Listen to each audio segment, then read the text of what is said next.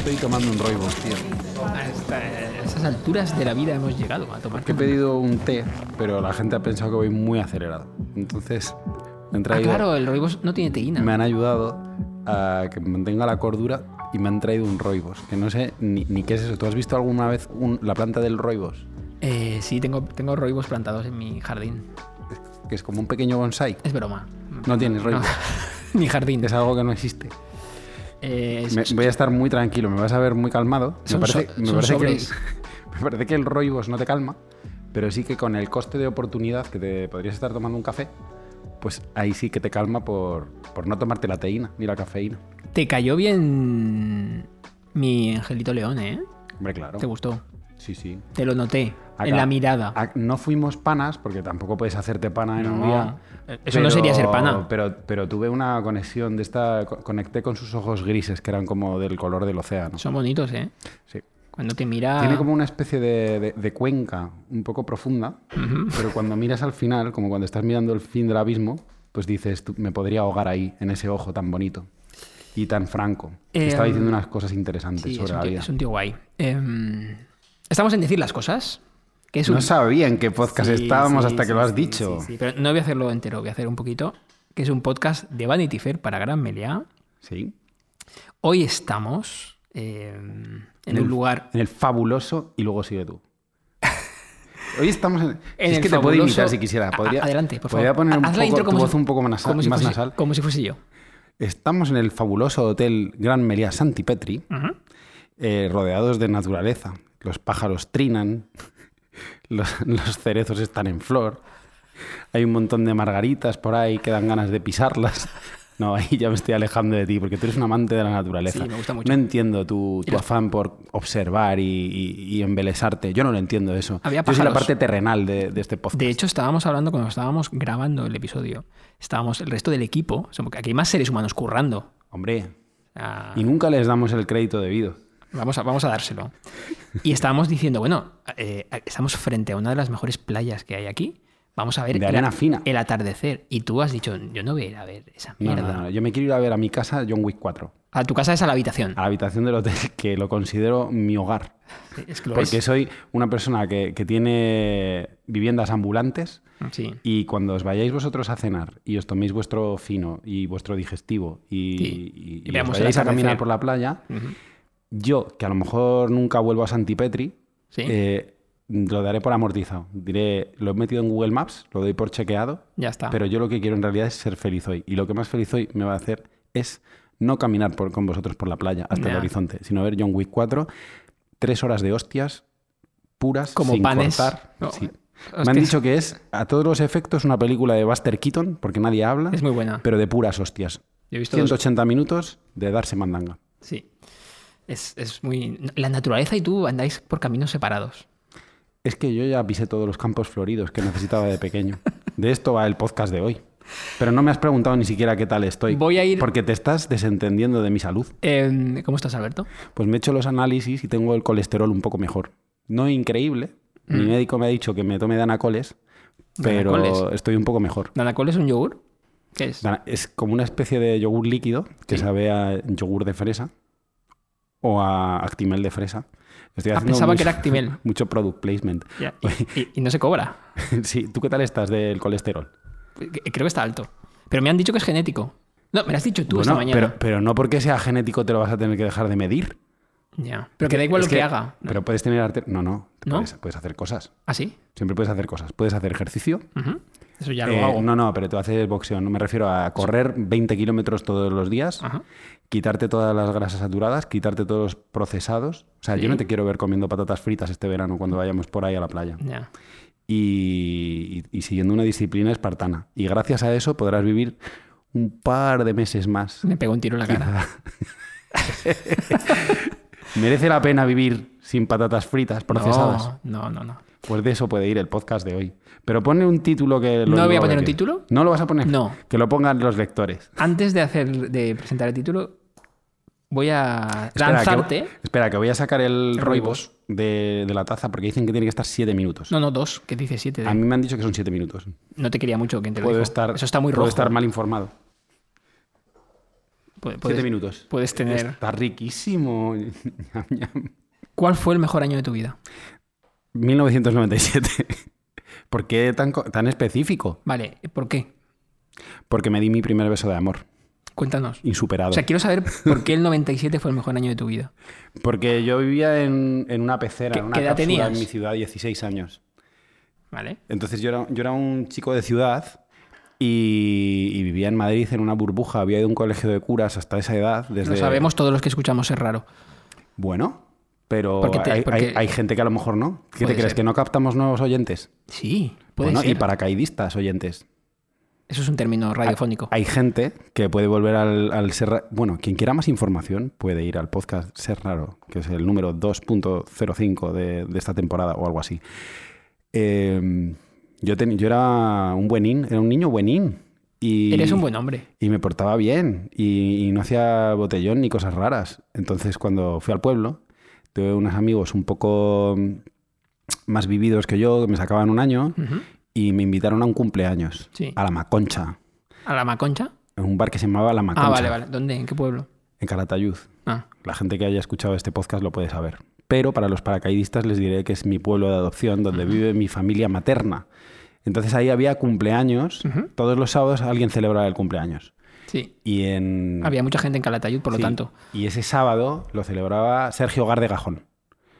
Así que yo fui para allá Sí. y me presentaron a todo un mundo de posibilidades y a las chicas. ¿Llevaste regalo?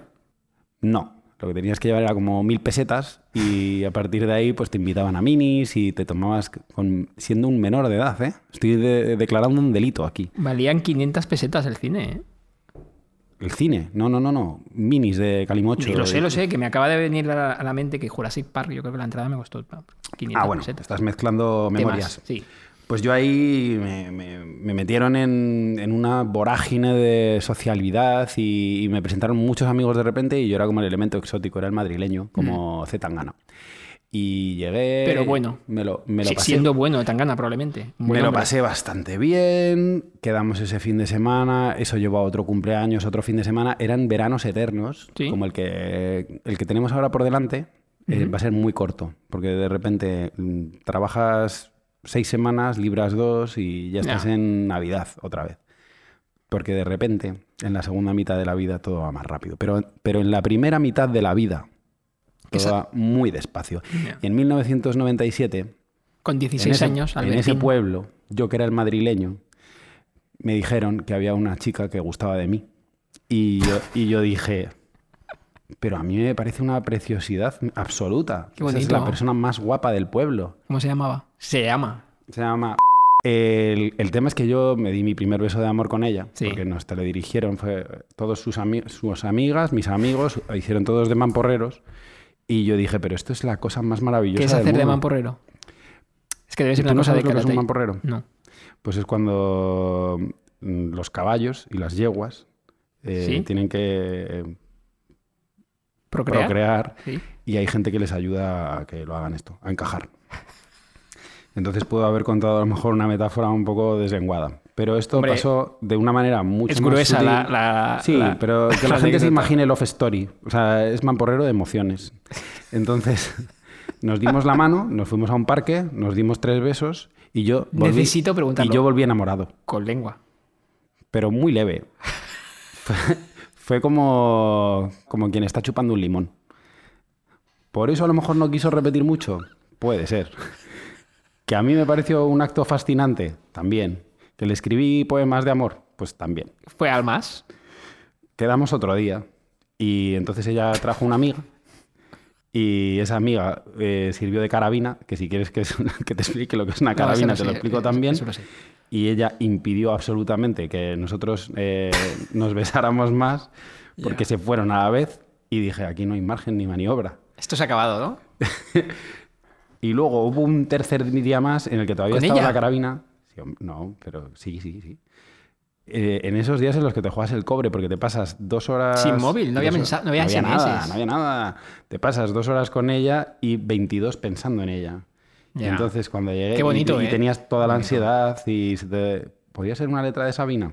Es que a lo mejor lo Mm. Y es. decías has- tonterías, ¿no? Ha escrito tanto y tan En- largo. En esas dos horas. Yo decía muchas, eh, balbuceaba básicamente. Entonces de- dependía de mi larga melena para poder ligar con ella y la movía al viento, como para decir, ¿te impresiona mi pelito de surfero? Porque es lo único que tengo, porque soy una persona sin mundo ni kilómetros. Y ella pues tampoco estaba muy impresionada porque era la más guapa del pueblo. Ya. Entonces había tenido ofertas como esa, todas las que te puedas imaginar. Ya. Qué calor. Así que nos dimos otros tres o cuatro... Con la carabinera adelante. No, no, no, el último día. No, el, yo el me carabinero es lo que hemos comido, ¿no? No frivolices, No, porque no. Te, estoy, te estoy contando la historia más personal y más Lo sé. preciosa y más horrorosa de mi vida simultáneamente, porque el día, en, en el germen de la felicidad también estaba el de mi desgracia. Ya. Porque cuando le dije, me voy mañana a Madrid, ella no hizo el gesto de, vaya pena. No, Sino dijo, es como, ok, pásalo bien. puso cara de ok.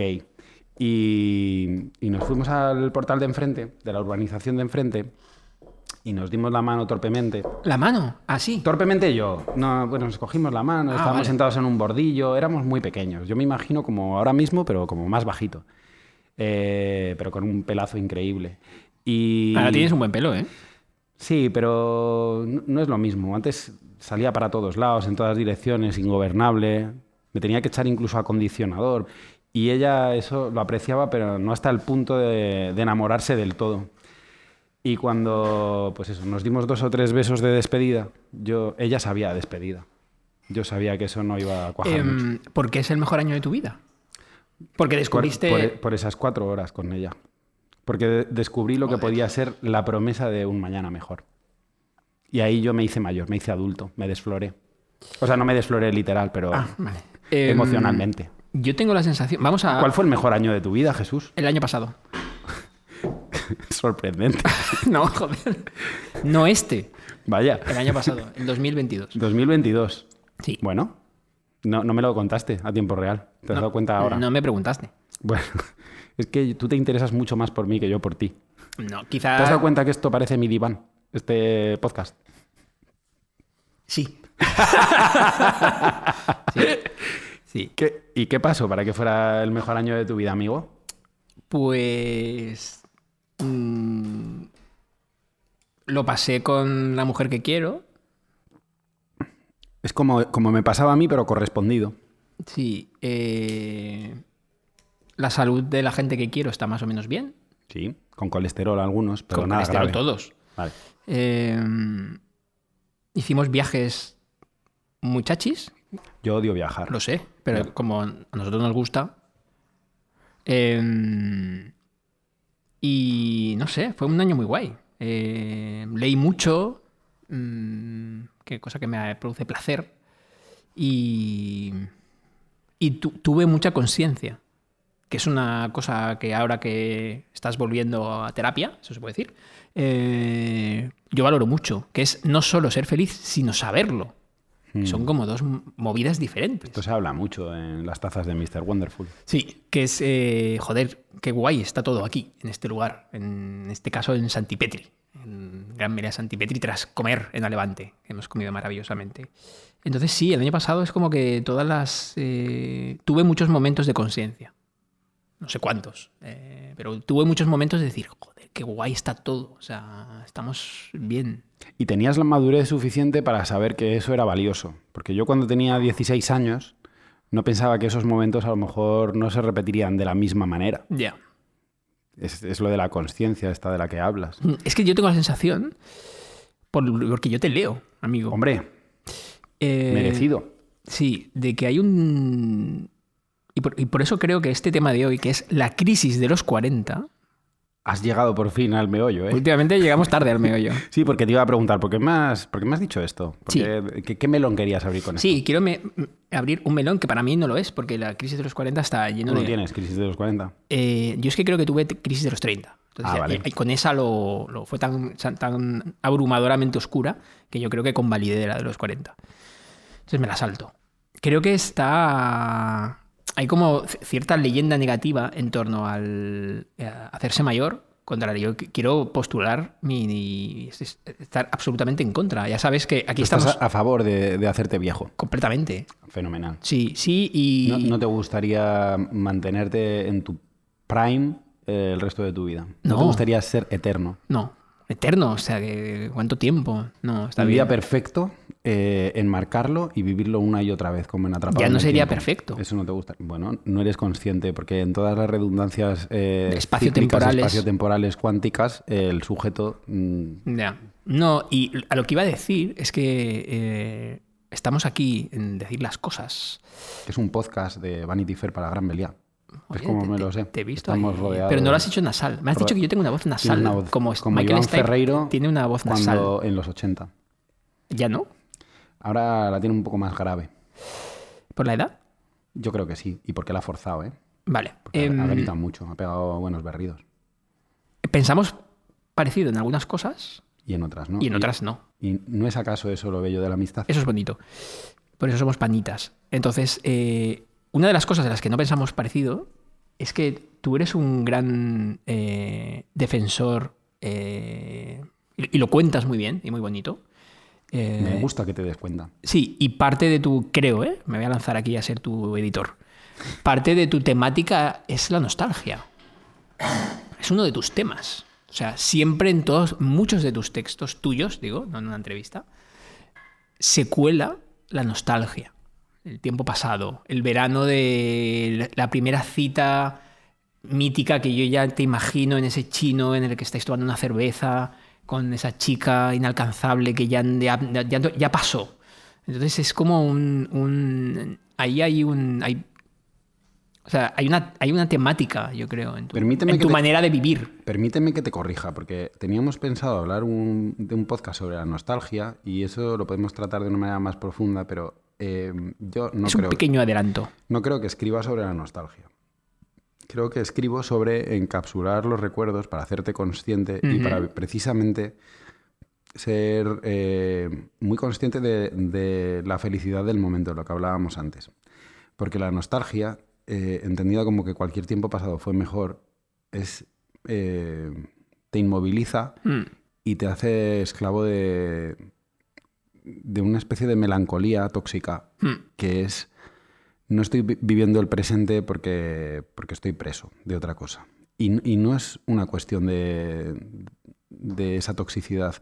A mí lo que me gusta de narrar hechos pasados es que siempre se ha dicho que es bueno estudiar la historia para que no se repitan los mismos errores.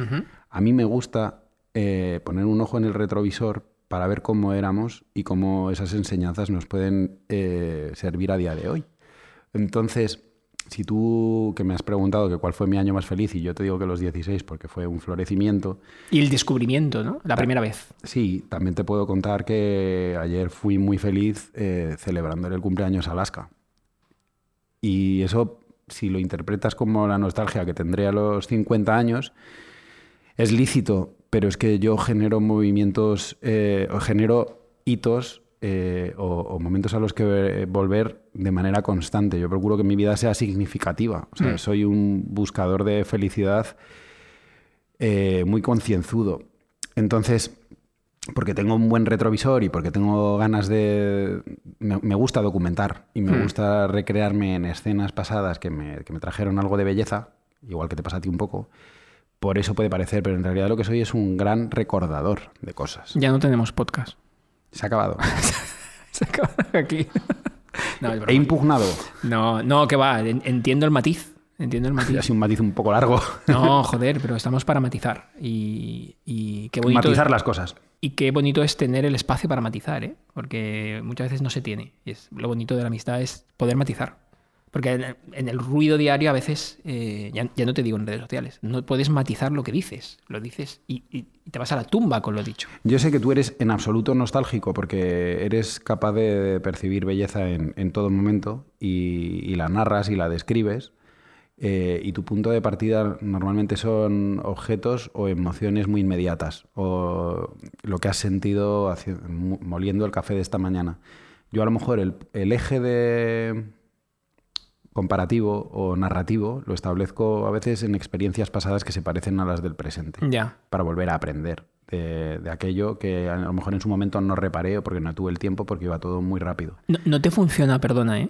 Como... que también aquí tu paternidad, que siempre se cuela aquí para, para bonito, Sí. eh, algo tiene que ver, sin duda. No se puede mirar el mundo igual siendo papá que no siéndolo. Porque yo a veces te escucho, no sé si esto es demasiado íntimo, y si no, pero, pero estamos aquí en, esta, eh, en este espacio tan bello, creando un espacio de intimidad, que también es decir las cosas. Sí. Que independientemente de tu paternidad, que para ti es el, el sol, Sí. eh, y a ver cómo lo digo con cuidado, para, Para porque- no ofenderme, te puedo cancelar. no, no, pa- no para no ofenderte, porque sé que no te voy a ofender, pero para se- ser fiel. Juega con fuego, Se- atrévete. se- ¿cuál es- ¿Cómo se llama la película que hizo David Lynch en honor a Twin Peaks? Que era como- Fuego camina conmigo. Eso, que el título precioso, ¿eh? Maravilloso. Es como que ya habías vivido.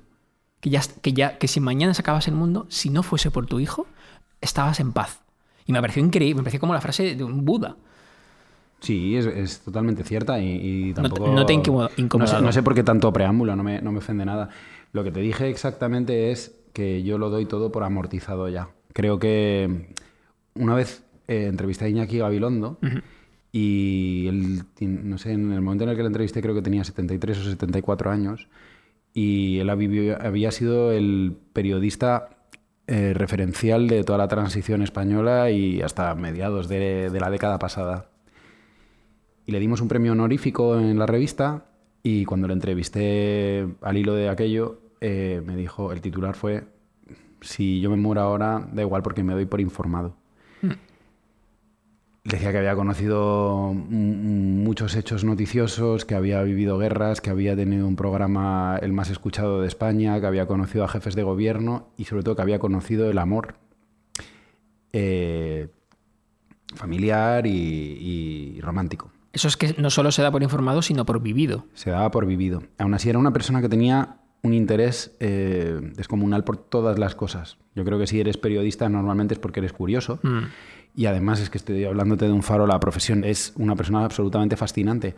Y, y él decía que se daba por informado, que es que los jefes de gobierno querían influirle y querían congraciarse con él y querían caerle bien. Eh, había estado en un, en un puesto, había cubierto el 23F y había sido, pues no sé, eh, un titán del periodismo. Se daba por informado. Yo, a muy pequeña escala y de manera muy humilde y sin querer equipararme con él, antes venía hablando contigo mientras preparábamos el podcast que después de mis 42 años, Sí, eh, yo doy todo esto por conocido. la vida. Puede parecer prepotente La vida. la vida. Mm. Entonces, yo he amado y me han amado, he tenido un hijo y es eh, lo mejor que, que ten- que tengo y que he tenido. Eh, he tenido una carrera profesional divertida y satisfactoria. Eh, muchas veces he conocido a, compañeros en la profesión y, y socialmente que me han enriquecido mucho. Y lo que quiero es otro poco más de esto. Pero si pones una, creo que lo llaman crisis de los 40 y coloquialmente dicen que es lo de darle la vuelta al jamón.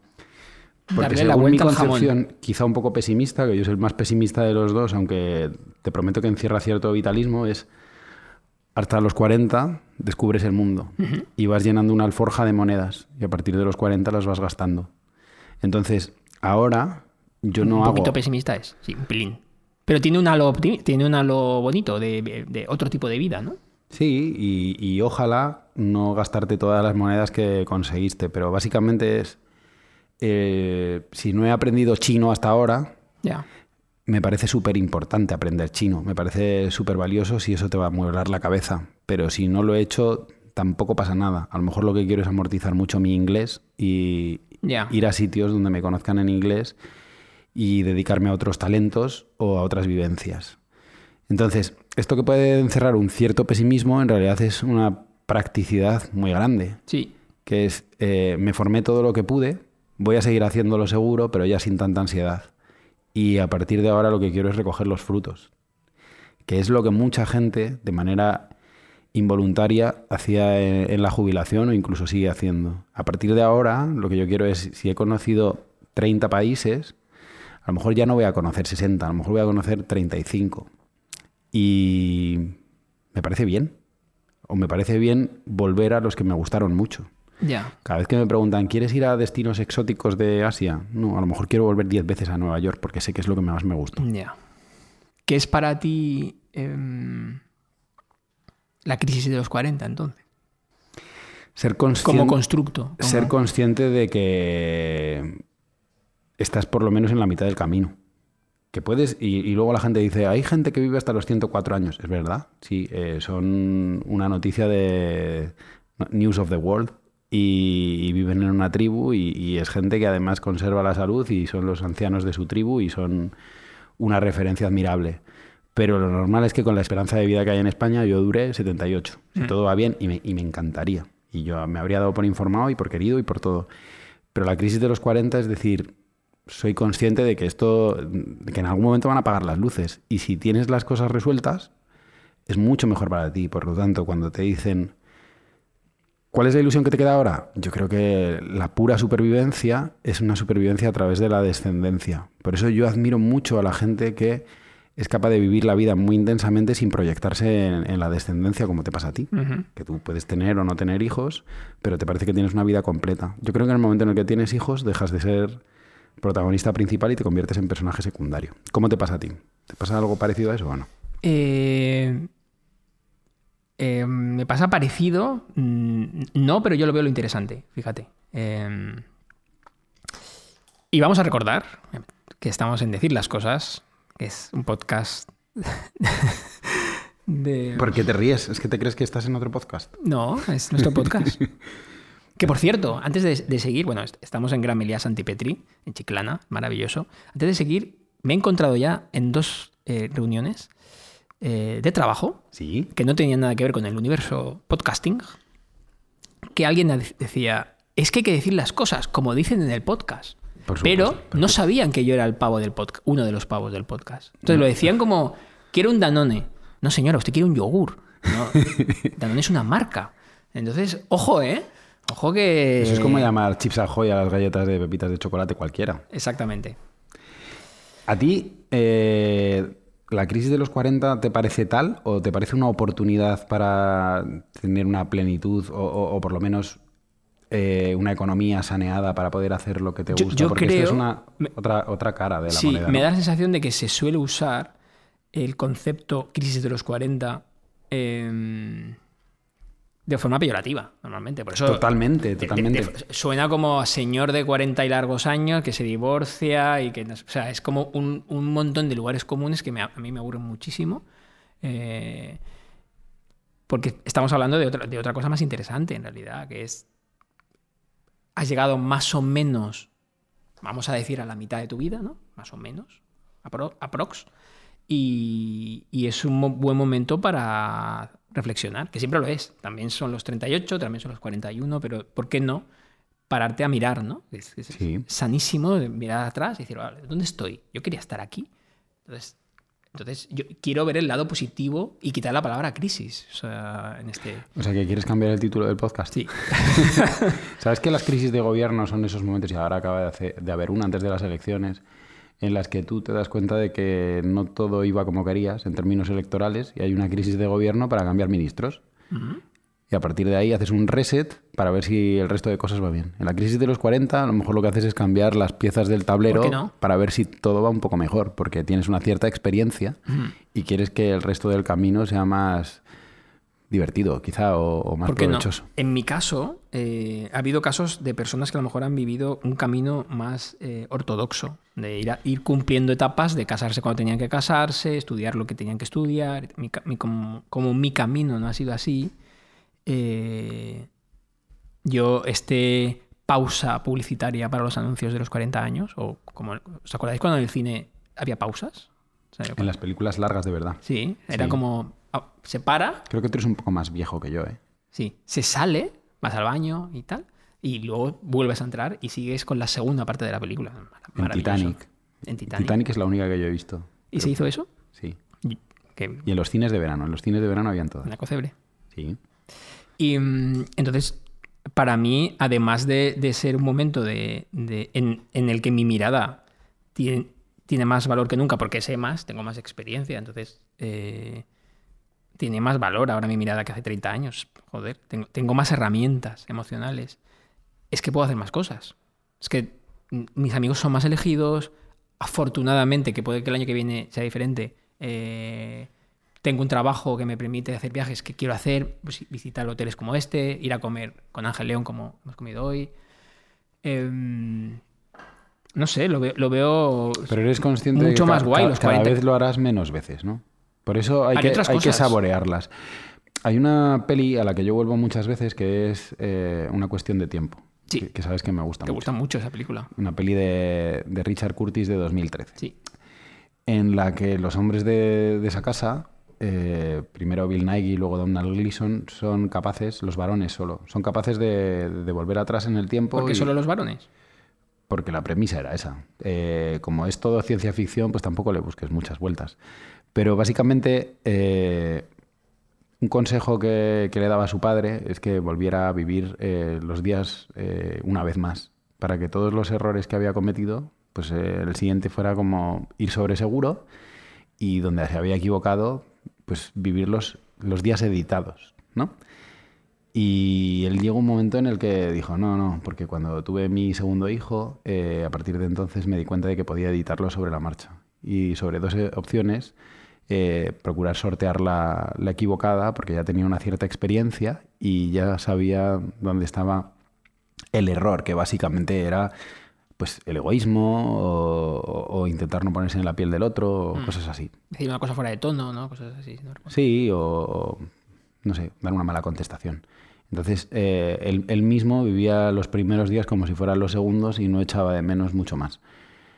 Y, y a, la- a los 40 te- te- tienes eso, pero de manera natural. Es decir, nadie tiene superpoderes ni puede viajar en el tiempo, pero a los 40 sabes lo que le duele al vecino o sabes lo que puede generar un comportamiento eh, agresivo tuyo.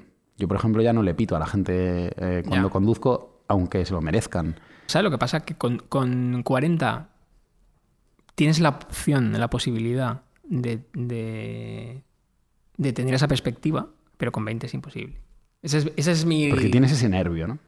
No, que es muy estás- bonito y muy poderoso. est- Estas otras cosas. O sea, que, es- que está súper bien también, pero es otro momento. Es otro momento. Estás, eh, eres fuegos artificiales constantemente.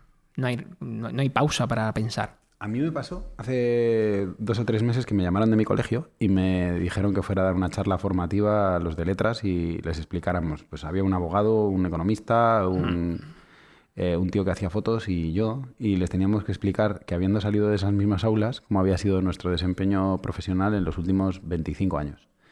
Eh, porque todos teníamos eso, nos habíamos graduado hace 23, 25 años. Y, Y hace años, ¿eh? Sí, sí. Y yo vi que había críos que, que tenían 17 o 18, que iban a hacer la EBAU este año y que no sabían qué iban a decidir. Y yo me di cuenta que tenía idealizado a ese crío que había estado en ese aula hace O sea, a ti mismo. 25 años, sí, sí. Porque tenía un potencial enorme, porque creía que era limpio de corazón, porque acababa de romperle el corazón a aquella chica. Y, pero que, que- hacía todo más o menos bien, pero no tenía ni puta idea de nada. Y me parecía tan tierno como mi propio hijo. O sea, es como si yo fuera eh, mi propio padre. Y dije, ojalá volver a vivirlo. Pero por aquello de tener un crédito extra o porque estaba enamorado de la vida. Es decir, ¿Te gustaría volver allí? Me, ha- parecido durísimo vivir todo esto. He tenido una vida muy buena y me, y me ha gustado mucho, pero es como lo de, ¿tendrías otro hijo? Pues a mí me parece que ha sido súper satisfactorio y la mejor cosa que he hecho, pero si me dices, "Te- tienes que empezar otra vez de cero y, y amansar a una criatura y domesticarla y enseñarle a controlar los esfínteres y a comer y a que no se vaya corriendo cuando pasa un coche. La gente lo hace por pura supervivencia de la especie, pero yo me veo incapaz y, y- y creo que es muy difícil volver atrás. Aunque si, si piensas en el gran apagón o en, o en tener otro crédito extra, pues claro, lo volvería a hacer. Lo que pasa es que digo, jo, en, en- en este crédito he caído de pie. Y a lo mejor en otro Claro, pues no no. tendría tanta suerte, porque tengo compañeros que estudiaron periodismo como yo y no han podido ser periodistas. La vida es muy azarosa y, y yo he sido De hecho, la mayoría probablemente, ¿no? Sí, y, y creo que tú también has sido afortunado. Estamos hablando desde una atalaya de privilegio, Sí, sí, somos muy de conscientes, además. estar muy bien, de, de poder estar en este hotel maravilloso, de poder hacer viajes bonitos y de, no sé, básicamente tener el, el mundo al alcance de un clic. Y estamos haciendo un podcast que, que escucha gente que tiene tiempo para escuchar un podcast porque se puede poner a, se puede parar a pensar en sus sentimientos y en sus pensamientos y, y reflexionar cómo quiere que sea su vida. Y ese es un privilegio que tenemos en el primer mundo que nunca, que nunca doy por supuesto y que, y que valoro muchísimo. En el, el amor, en el amor, em, ¿también funcionas un poco así? Yo siempre había pensado que lo mejor estaba por venir. Y creo, y lo sigo pensando, ¿eh? Eh, fervientemente. El tema que hay es que creo que hay una edad en la que ya no te das cuenta de que, que es lo mejor. Porque lo mejor en realidad es lo conveniente o lo posible. O sea, las únicas, dice una amiga que las, mejor, las, las mejores relaciones son las posibles. Y. Las mejores relaciones son las posibles. Sí, porque las demás eh, acaban intoxicándote y acaban envenenando el hecho de querría que fuera de esta manera, querría cambiar a esta persona y, y en realidad te pasas más tiempo teorizando sobre un asunto que viviéndolo. Pero eh, ¿Piensas como ella? sí, estoy de acuerdo. Eh, el tema que hay es, tú cuando te enamoras perdidamente de la compañera de pupitre de tu universidad, no has vivido el mundo para saber esa es tu alma gemela. Por estadística es imposible. En caso de que hubiera solo una, no la has encontrado, no estás cerca de ella. Seguramente sea una niña de la India. Eh, a mí lo que me pasa es que creo que vamos con un kilometraje tan, tan retorcido y, y estamos tan maleados y, y- y hemos tenido tantos desengaños y tantos desencuentros que cuando llega el amor de tu vida o la persona que, que te es más conveniente o incluso de la que te podrías enamorar, a lo mejor no estás eh, lo suficientemente virgen como para que eso funcione. Entonces, por eso creo que es muy importante la terapia, porque la terapia va quitando las malas hierbas que te permiten tener eh, un sitio donde, donde sembrar. Si tú te plantas en... y piensas que no vas a encontrar un amor mejor que aquel, es muy probable que te encasquilles y, y no le hagas caso a o a, a o a y, y que ella sea... Esto empieza a parecer una canción de Alejandro Sanz. Es que hay una canción que decía como nombres de, Sí. de parejas. Y si fuera ella. No, Creo que no. no soy un gran experto Sonaba una, en- una guitarrita española. Pues creo que creo que Puede que sí que fuese, Lo, que tienes que hacer es, es tener la cabeza muy bien amueblada para que para que te des cuenta, porque en realidad cuando eres pequeño no sabes ni lo que te ni lo que te conviene, ¿no? Ya. ¿Estás de acuerdo o estás dejándome hablar como si fuera un entrevistado de No, Jesús no. Quintero? No, lo que pasa. Los silencios, ¿eh? De Quintero. Sí, sí, es que te pregunto, pero no metes, no metes cazo, ¿eh? Em, no, lo que pasa es que es un, es un territorio em, muy cinematográfico. Eh, Pero no dejes que tu vida se convierta en una peli, ¿eh? No, no, Eso- para eso nada. puede ser un jaleo. para nada, si buscaba eh, enfrentamiento. Ser un peliculero No, que hay normalmente es, es algo malo, porque cuando idealizas cosas que... O sea, la vida nunca es ideal. No, no, para nada. No, no, ni debe serlo. Para nada. Pero que hay una. una... Pasa es que no me vas a servir hoy de, de enfrentamiento. La palabra no es enfrentamiento, pero que hay una. Búscate un compañero mejor de podcast. No, yo tengo el perfecto. Gracias. Háztelo con Ángel León todos los días. Que hay un. hay un terreno. Bueno, narrativo, si quieres, más, más que cinematográfico, que es como la querencia por lo que no se tiene, ¿no? Por el, el anhelo. Hombre, eso es toxiquísimo. Que Y- es lo que no puedes tener. Y, y- y nos pasa mucho. Y, no sé por qué, yo lo ato también mucho al pasado, porque el pasado no se puede tener, ya pasó. No, no tiene por qué, ¿no? Porque se, pu- puede ser con alguien que conoces ahora.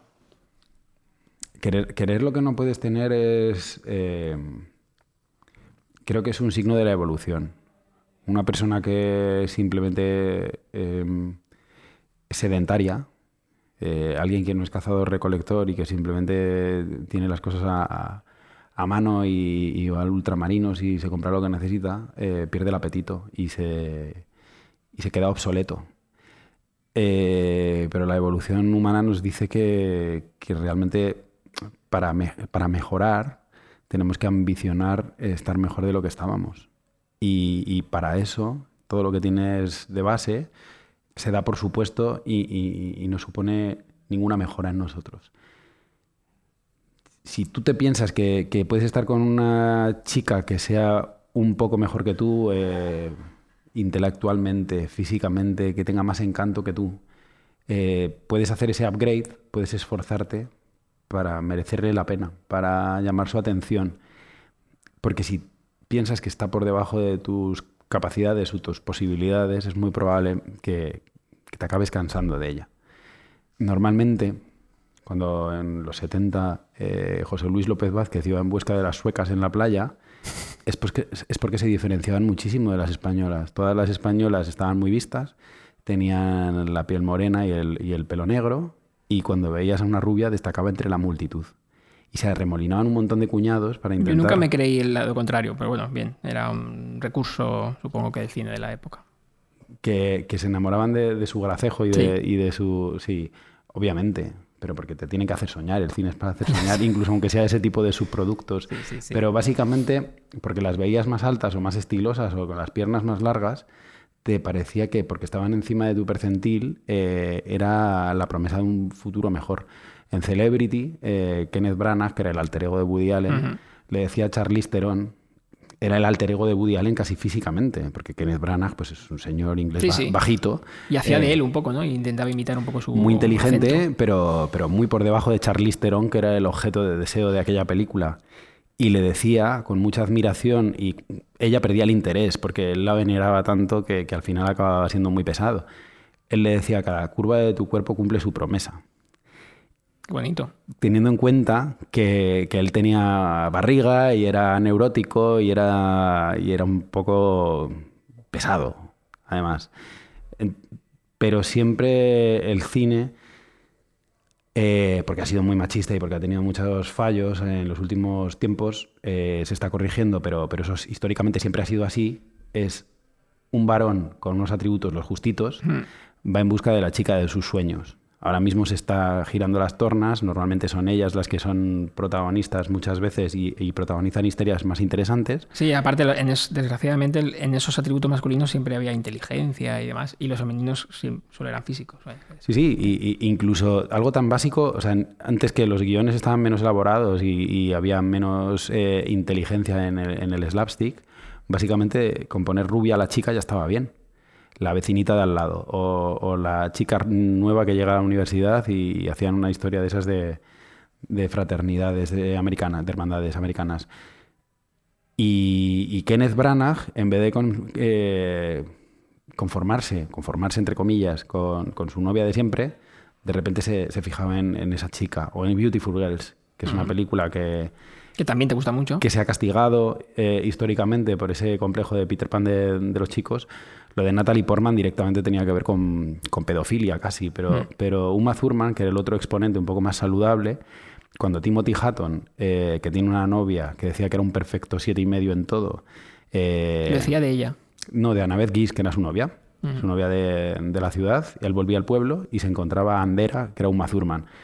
Y esa Qué, chica... qué triste el hecho de la puntuación, pero bueno, bien. Sí, sí, sí, sí, no, no, no, pero, pero es una película que, que tienes que, que Sí, sí. juzgar en base a los criterios de 1996, Claro, que, sí, sí, sí, que sí, eran totalmente otros. Yo creo que es una película muy buena, pero con muchas salvedades. Eh, y Uma Thurman es una tía que mide 1,82, que es rubia y que tenía una sonrisa que, que descongelaba el pueblo entero. Pues eso es lo que se ha hecho históricamente. Miss Caroline, Sweet Caroline. Sweet Caroline. Sweet Caroline. Si tuviéramos dinero, o sea, si, no te estás, si, no te está, si no estáis escuchando la canción ahora mismo es porque Jesús nos está estirando con los derechos. De Sweet Caroline. Qué bonita canción. De Neil Diamond. Es verdad. Y la, la- Yo la he cantado muchas veces para cerrar bares esa canción. ¿Quién no la ha cantado? Eh, Quien no fuera a los bares de Calatayud, a lo mejor. la versión que suena en la peli es la de Neil Diamond. Sí, lo que pasa es que La la, can- cantan la todos. cantan ellos al piano, claro. Claro, y entonces se, se mezcla ahí. Te- tengo la sensación hoy, porque queríamos darle un barniz positivo, eh, porque lo pensamos además, y, Sí. y- y porque no es falsa humildad, Los, los 40 son los nuevos 16. pero, pero el mundo es guay desde los 40 años. Eh, y, y- Estás en la última planta del Empire State y ves lo que hay. Joder, la última, ¿no? La penúltima, No, antepenúltima. no, no, no, no me refiero, no me refiero a tirarte del Empire State, quiero decir que puedes otear. Sí, puedes otear mejor, es mejor. Sí, y, y puedes mirar lo que está a- a- hacia el norte de Manhattan y hacia el sur. En plan, eso ya lo viví. La parte de, la parte de Wall Street ya la viví. Me ¿Tienes- queda, me queda Central Park. ¿Tienes más miedo ahora? Claro, yo por mí no tendría nada de miedo. Por aquello que digo que, que yo ya lo he vivido, Hmm. si fuera, si no tuviera hijos, no hay una palabra para, para un hombre sin hijos. ¿No? Es verdad. ¿no? Hay huérfanos, pero no hay, no hay una ¿Hombre? palabra. Sí, pero no. o sea, tú deshazle a alguien de ese atributo, tienes que hacer una perífrasis. Pero si yo no tuviera hijos, diría, voy a exprimir la vida al máximo. Mm. Gano un euro y me lo gasto. O si lo quiero guardar porque me quiero comprar un velero, Bueno, tú eres ahorrador igualmente, hago. con hijos y sin hijos. pero yo no ahorro por mí, yo ahorro por darle una, un sustento. Y eso eh, sí que tiene que ver con, con la persona sedentaria, con, con- con la persona que, que- que gana un euro y lo guarda porque vendrá otro que lo necesite quizá. Ya. Entonces, tengo miedo eh, por no estar ahí para enseñarle las cosas que, que, que pueda necesitar de mí, aunque estoy casi seguro que con la red de seguridad que le he creado y con su madre y con todo, si a mí me pasa algo, eh, pues el niño va, va a caer de pie. Pero Si no, no lo tendrías, ¿crees? yo puedo decir que soy una persona sin mucho miedo. Tengo miedo de que le pase algo a mi madre, a mi hermana, a mis, a mis seres más allegados, pero, pero yo diría que sí. No, no, no se atisba en este capítulo de decir las cosas mucha crisis de los 40. A lo mejor tenemos que cambiar el título. No hay, no se huele, no está aquí. A mí es que me dio pena. O sea, para mí la crisis de los 40 es, me gusta tanto todo esto que quiero que dure mucho. Para- eso es lo que yo considero crisis de los 40. Me- me- Eso no es crisis de los a 40. Mí me O sea, lo que no- eso no es lo que se entiende. Eso- ese es el reverso luminoso de la crisis de los 40. Sí, sí, yo creo que sí. ¿Sabes por qué? Yo de hecho escribí un artículo que la gente lo puede buscar si quiere, que se llama Mi crisis de los 40. Lo escribí para Vanity y, y a mí me vino a los 38. Y hay mucho acervo popular alrededor de esto y te dicen, la crisis de los 40 nunca viene a los 40, viene un poco antes y además dura hasta los 42. La crisis de los 40 prototípica y, y caricaturesca es, me compro un Ferrari. Pero es que yo, yo no tengo dinero para comprarme un Ferrari. Y eso sirve para tapar ciertos miedos o ansiedades o, o decir, como ya está más cerca al final, eh, con todo esto que me he ganado, lo que voy a hacer es exprimir el jugo a la vida. Y, eso yo creo que sí que tiene que ver con, con- con ir hipertrofiado de pasta o no necesitarla para la descendencia. En realidad, lo que, fíjate, más allá de la caricatura de la- del Ferrari y del señor eh, recién divorciado, yo creo que la crisis de los 40 lo que escondía, o lo que esconde, que para quien la sufre, es un... eh, vale, llevo muchos años viviendo, no me gusta mi vida. No me gusta... Me encuentro de repente aquí con esta situación, con esta casa, con esta Mi, vida no es lo que yo esperaba, ¿no? mi, mi vida no es lo que yo esperaba. Eso es lo que late en lo que entendíamos por crisis de los 40. Bueno, pues a- Así que lo voy a mandar todo a tomar por culo. me voy a echar un amante. Voy a dinamitarlo todo, voy a irme a Turquía a ponerme pelo, voy a comprarme un Porsche de segunda mano y voy a, yo qué sé, eh, no sé, lo que sea que No haga. son baratos los Porsche de segunda mano tampoco. Lo- y, y lo de Turquía Lo, tampoco. lo- lo que pasa es que a lo mejor te- tendrías que hacer un podcast para tener ese tono de gente que no estuviera realizada. Lo que pasa es que creo que los dos hemos tenido una vida bonita. Entonces mi, mi punto de la crisis de los 40 es muy amable. Es como, quiero mucho más de esto. Ya. Me apetece más de esto y no me gusta que se acabe.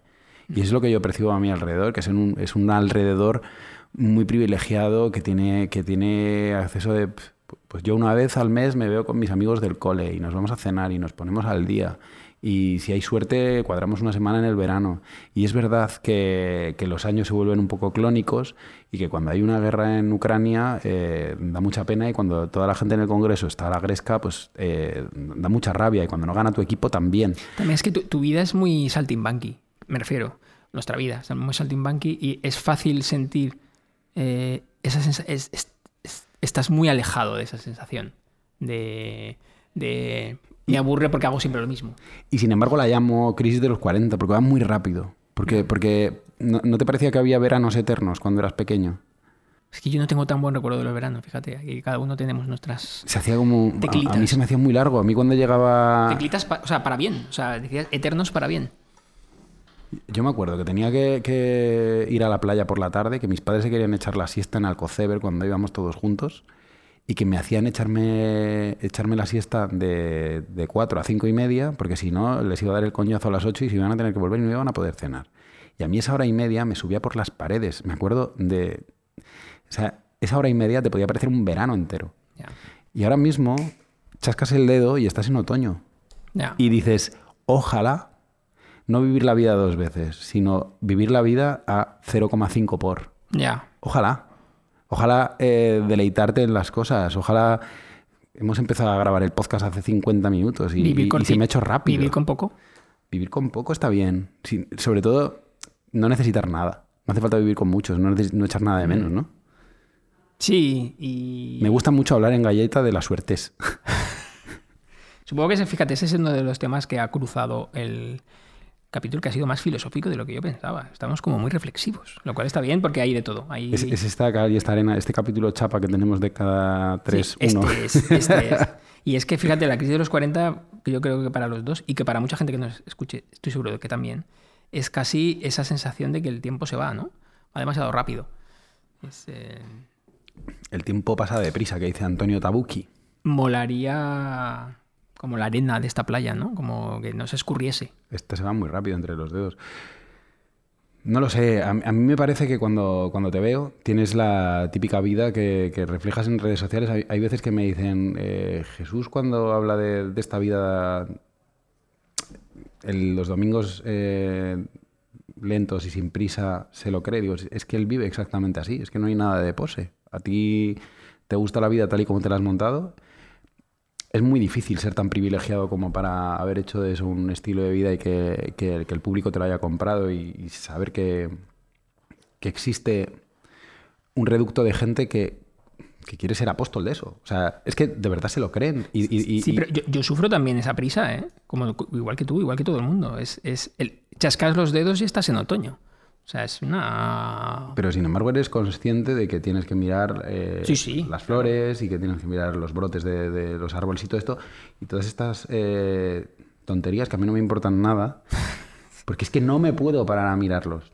O sea, yo creo que tú, eh, contemplando esas cosas, congelas el tiempo y yo lo pierdo. Y, y- Lo y ahí es donde podemos Lo diferir, ¿no? Quizá. Pero, pero sí que somos dos tipos profundamente afortunados, conscientes de serlo. Yo lo Mm. que recomiendo, si hay algo, eh, igual que en algunos capítulos me pongo un poco paternalista, digo, si hay, si hay algo de, de lo que me gustaría que la gente se reflexionara es eh, párate a pensar en, en las cosas que van bien y no te, no te paralices por las que, por las que van mal, ¿no? Y, y hay muchas que, que- que se pueden reflexionar para bien y potenciar. Y oler los almendros cuando estén en flor. Eso a quien le interese. A los... A los ¿cómo, cómo- cómo se- cómo os llamáis los hueleflores? Que... Así está bien. ¿Qué Los, huele- hueleflores me gustan mucho. Me lo compro. Me voy a hacer una camiseta que ponga soy un hueleflor. Me encanta. Pues yo creo que ya está. No sé, me parece que querías diferir más conmigo, querías discutir. No, Estabas- es había- que- había- habías venido como No, Alejandro no, Sanz con unos guantes de boxeo. No, pero Alejandro Sanz y boxeo. Yo, pero, claro, es que, es que te está yendo bien la terapia. Eh, es verdad, es verdad, te lo noto. te la, de, noto. ve- la de verdad y la que me haces gratis. Te, te está yendo mejor la que estás pagando que la que te hago yo gratis, afortunadamente. Y, y sí, pero me alegro un montón. Y me alegro un montón que estemos más eh, sincronizados. No tenemos crisis de los 40, es la conclusión. Si alguno de los oyentes o oyentas eh, la tiene, Está invitado. lo siento por ellos, pero nosotros No, no, estamos a- guay. a, compartir con nosotros eh, sus eh, cuitas. Que nos manden mensajes y, y a lo mejor les atendemos o, o nos los leemos y nos Los leemos y quién sabe, quién sabe. A lo mejor podríamos hacer una especie de consultorio. Esto ¿Te imaginas? ¿Te imaginas? Un especial decir las cosas consultorio. Fueron al- puede ser. puede Fueron al Cosebre. Pues nada, Jesús, hasta la próxima. Ha sido un Nos placer. veremos en Santipetri o en otro lado. Quién sabe. Nos Seguramente en otro lado porque somos Willy Fogg. Llevaré mi camiseta de Huele Flores. Yo ahora me voy a ver un atardecer porque ya no quedan tantos.